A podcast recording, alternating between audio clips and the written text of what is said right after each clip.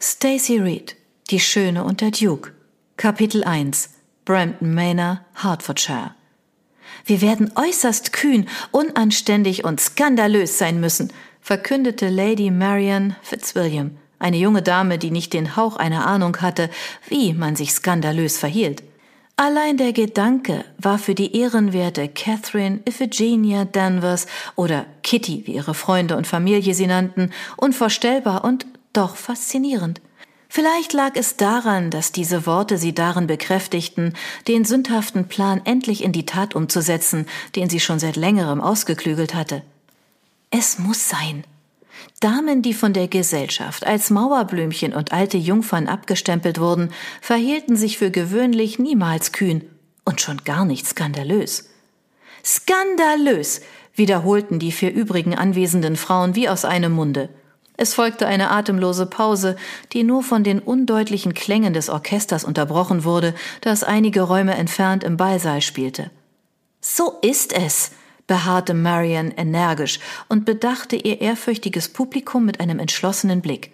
Dann erhob sie sich und marschierte in die Mitte des Zimmers, wobei ihr elegantes, eisblaues Abendkleid geräuschvoll über den Aubusson-Teppich raschelte. Obwohl sie wirklich liebreizend aussah, war sie bislang noch kein einziges Mal zum Tanz aufgefordert worden.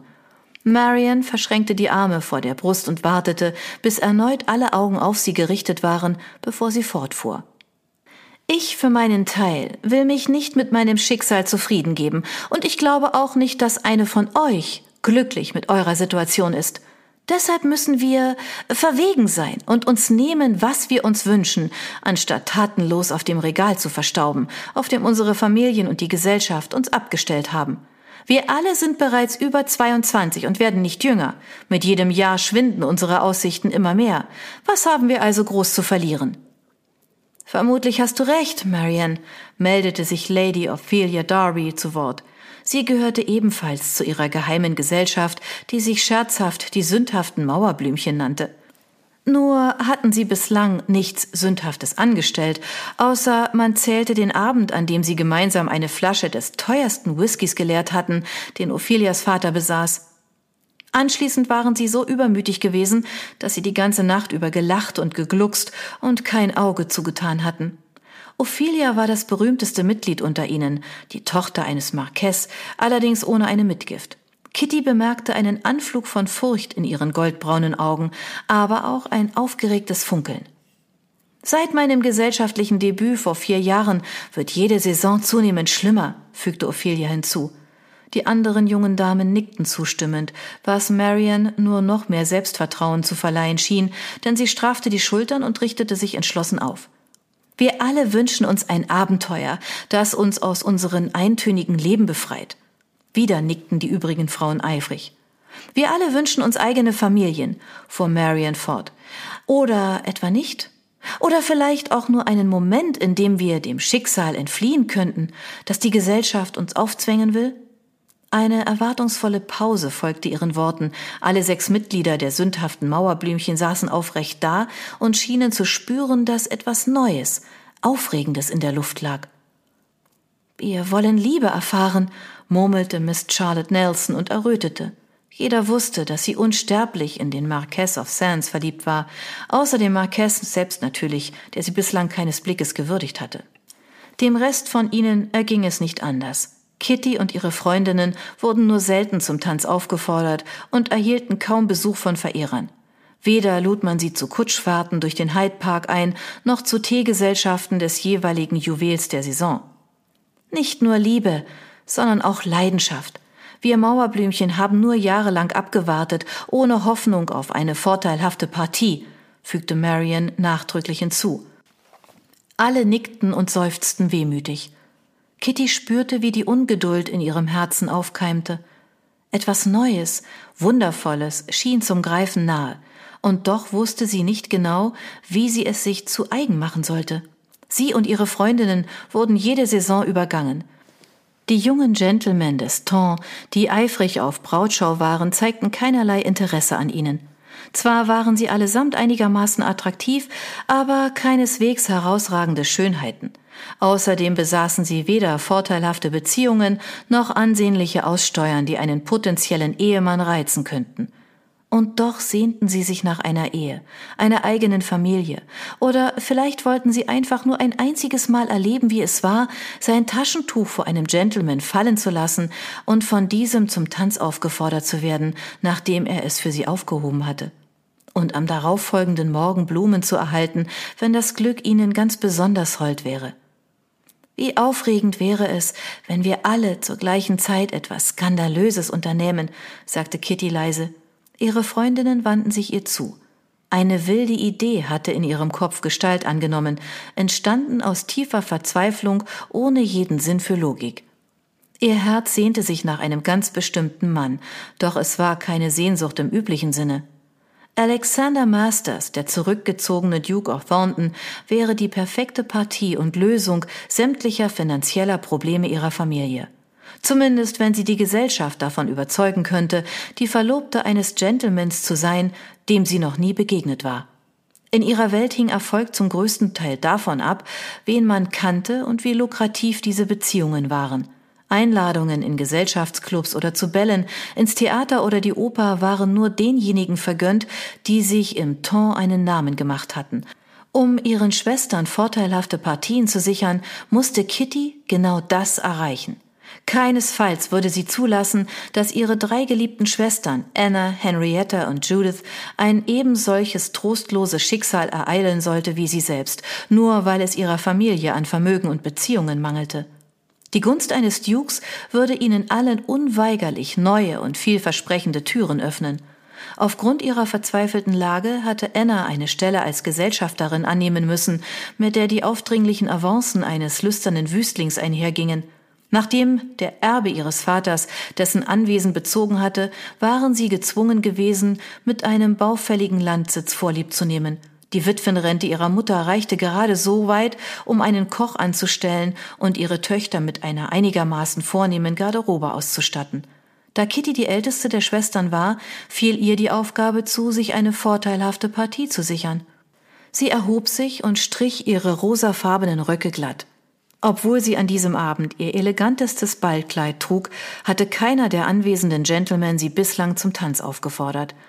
Gegen die übrigen Damen, die an Comtesse Musgroves Soiree teilnahmen und die weitaus ansprechendere Aussteuern besaßen, konnte sie nicht viel ausrichten. Wir dürfen nicht länger untätig herumsitzen und darauf warten, dass irgendjemand den Mut fasst, uns zu umwerben.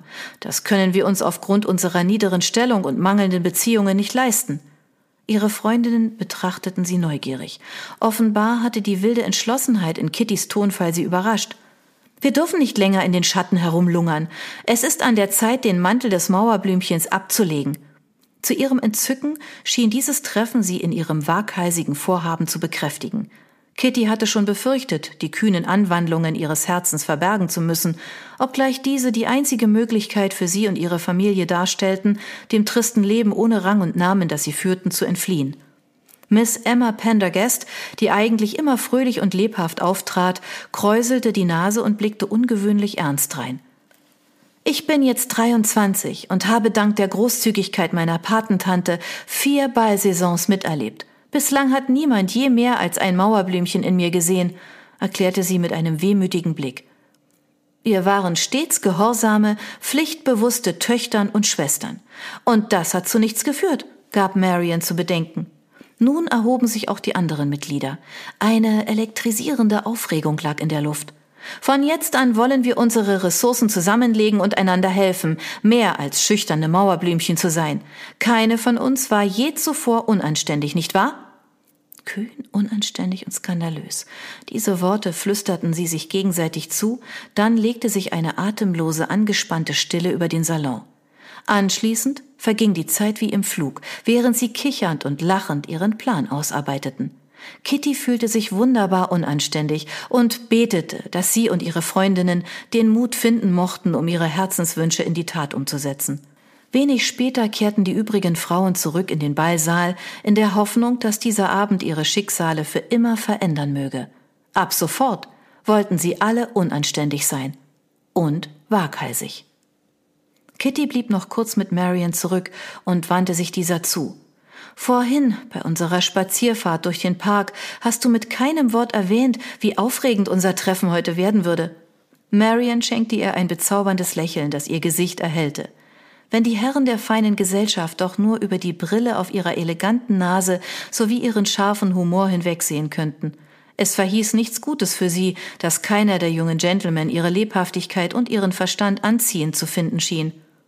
Papa hat ein Angebot von Lord Stamford angenommen. Er hat es mir heute Morgen gesagt. Aber allein den Gedanken finde ich einfach unerträglich. Kitty schnappte schockiert nach Luft und ergriff die Hände der Freundin. Das darf doch nicht wahr sein. Stamford ist älter als dein Vater. Überraschenderweise trat ein amüsiertes Funkeln in Marians Augen. Ich weiß, aber ich habe einen Plan. Einen kühnen? Oh, Kitty, und wie kühn! Und Nicholas Ive spielt eine wichtige Rolle darin. Entsetzt starrte sie die Freundin an. Der Earl, der wegen seiner skandalösen Ausschweifungen als der verruchteste Wüstling Londons verrufen ist? Etwas Undefinierbares flackerte in Marians Augen auf, bevor sie den Blick senkte. Genau der, murmelte sie und errötete. Kitty trat einen Schritt zurück, öffnete ihren Pompadour und zog einen Zeitungsartikel heraus. Ich habe ebenfalls einen Plan, verkündete sie und räusperte sich nervös. Ihr Vorhaben war so unerhört und skandalös, dass sie sich bisher nicht einmal getraut hatte, es in Worte zu fassen. Wahrscheinlich hältst du mich deswegen für völlig verrückt, aber ich habe gehofft, Marion, gehofft und gebetet, dass ich die richtige Entscheidung getroffen habe. Und heute Abend hast du es mir bestätigt. Das Leben hält so viel mehr bereit, nicht wahr? Und wir dürfen unser Schicksal nicht länger von der Gesellschaft, unseren Vätern und Brüdern bestimmen lassen. Die Freundin eilte hinüber zur Tür und schloss sie ab, damit niemand ungebeten hereinplatzen konnte, bevor sie zu Kitty zurückkehrte. Wie lautet dein verrückter Plan denn? Kitty drückte ihr den Zeitungsartikel in die Hand. Ich glaube, ich habe die Lösung für die Probleme meiner Familie gefunden. Marianne rückte ihre Brille zurecht und überflog das Klatschblatt. Was bedeutet das? Mein Vater pflegte stets zu sagen, dass man es im Leben nicht durch seine Fähigkeiten zu etwas bringt, sondern durch vorteilhafte Beziehungen. Wie jedes Mal, wenn sie über ihren Vater sprach, stieg schmerzhafte Trauer in ihr auf, doch sie schob das Gefühl beiseite. Seit seinem Tod vor vier Jahren kämpfte sie jeden Tag mit dem Verlust, insbesondere weil ihr Leben seither um einiges beschwerlicher war. Laut Papa gab es nichts Wertvolleres als Beziehungen in dieser Welt. Sie sind der Schlüssel zum Erfolg, zum Überleben. Entschlossen hob sie das Kinn.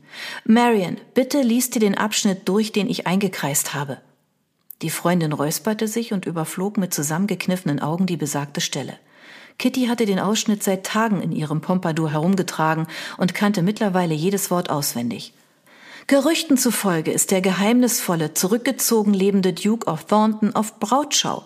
Bislang hat der einst als gefährlichste und verrückteste Fang der Saison betitelte Duke nichts als gebrochene und hoffnungsvolle Herzen zurückgelassen. Daher können wir nur Vermutungen anstellen, was die Identität der glücklichen Auserwählten betrifft. Da Thornton sich seit Jahren nicht mehr in der Öffentlichkeit hat blicken lassen, kann The Scrutineer keine Einzelheiten bestätigen. Haben wir es womöglich nur mit einem weiteren Märchen zu tun, das unseren scheuen Duke umgibt, oder steckt doch ein Funken Wahrheit hinter diesen Gerüchten? Wir bitten jeden, der genaueres weiß, um Informationen. Natürlich halten wir die Identitäten unserer Quellen geheim. Marion sah zu ihr auf. Und was hat das mit deinem Plan zu tun? Kitty holte tief Luft und zog einen weiteren gefalteten Zettel hervor. Das hier ist die Antwort, die ich auf den Artikel einzusenden gedenke. Die Freundin riss ihr den Brief aus den zitternden Händen und las ihn laut vor. Teure Lady Gamble, mit Freuden informiere ich Sie darüber, dass ich die ehrenwerte Catherine Danvers of Hertfordshire zu meiner großen Ehre verkünden darf, die Verlobte seiner Gnaden, des Duke of Thornton zu sein. Nach reiflicher Überlegung habe ich mich dazu entschlossen, Sie darüber in Kenntnis zu setzen, um den neugierigen Ton nicht länger auf die Folter zu spannen. Der Duke verbringt den Großteil seiner Zeit in Schottland, wo wir nach der Vermählung auch zusammenleben werden. Da wir aufgrund dessen weit ab der Londoner Gesellschaft sein werden, hat seine Gnaden einer langen Verlobung zugestimmt, so dass zwei meiner jüngeren Schwestern vor der Hochzeit noch ausreichend Gelegenheiten haben, geeignete Partien für sich selbst zu finden. Ich bin überzeugt, sie werden hoch erfreut sein, diese Neuigkeiten als erste verbreiten zu können. Hochachtungsvoll, Miss Kitty Danvers. Wäre Kitty nicht so nervös gewesen, hätte sie laut über Marians schockierten Gesichtsausdruck gelacht. Du kennst den Duke?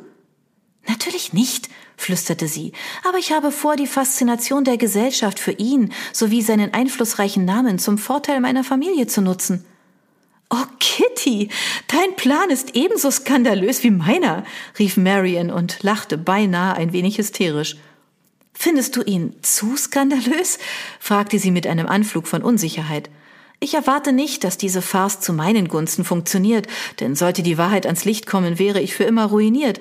Aber ich muss einfach etwas unternehmen, um meinen Schwestern zu helfen. Die Beziehungen, die der Name des Dukes uns verschafft, könnten nicht nur Anna, sondern vielleicht sogar Judith zu vorteilhaften Partien verhelfen. Marian musterte sie beunruhigt. Seine Gnaden ist kein Mann, mit dem man leichtfertig umgehen sollte, Kitty. Sämtliche Zeitschriften nennen ihn den Puppenspieler. Auch wenn er fernab und zurückgezogen lebt, hat er weitreichenden Einfluss auf die Lords in London. Liest du denn keine politischen Abhandlungen? Kittys Magen verkrampfte sich. Ob vor Angst oder Aufregung wusste sie nicht. Für politische Nachrichten und Karikaturen hatte sie sich nie sonderlich interessiert. Der Duke war sowohl der Presse als auch der Gesellschaft ein Rätsel, und auf eben diesen geheimnisvollen Charme, der ihn umgab, verließ sie sich, um ihr eigenes Ansehen zu steigern. Weshalb hatte er sich so komplett aus der Gesellschaft zurückgezogen? Manche munkelten, er sei durch Narben entstellt, andere behaupteten, er sei sogar völlig missgebildet, wieder andere waren der Ansicht, er verstecke sich, um sein gebrochenes Herz zu verbergen.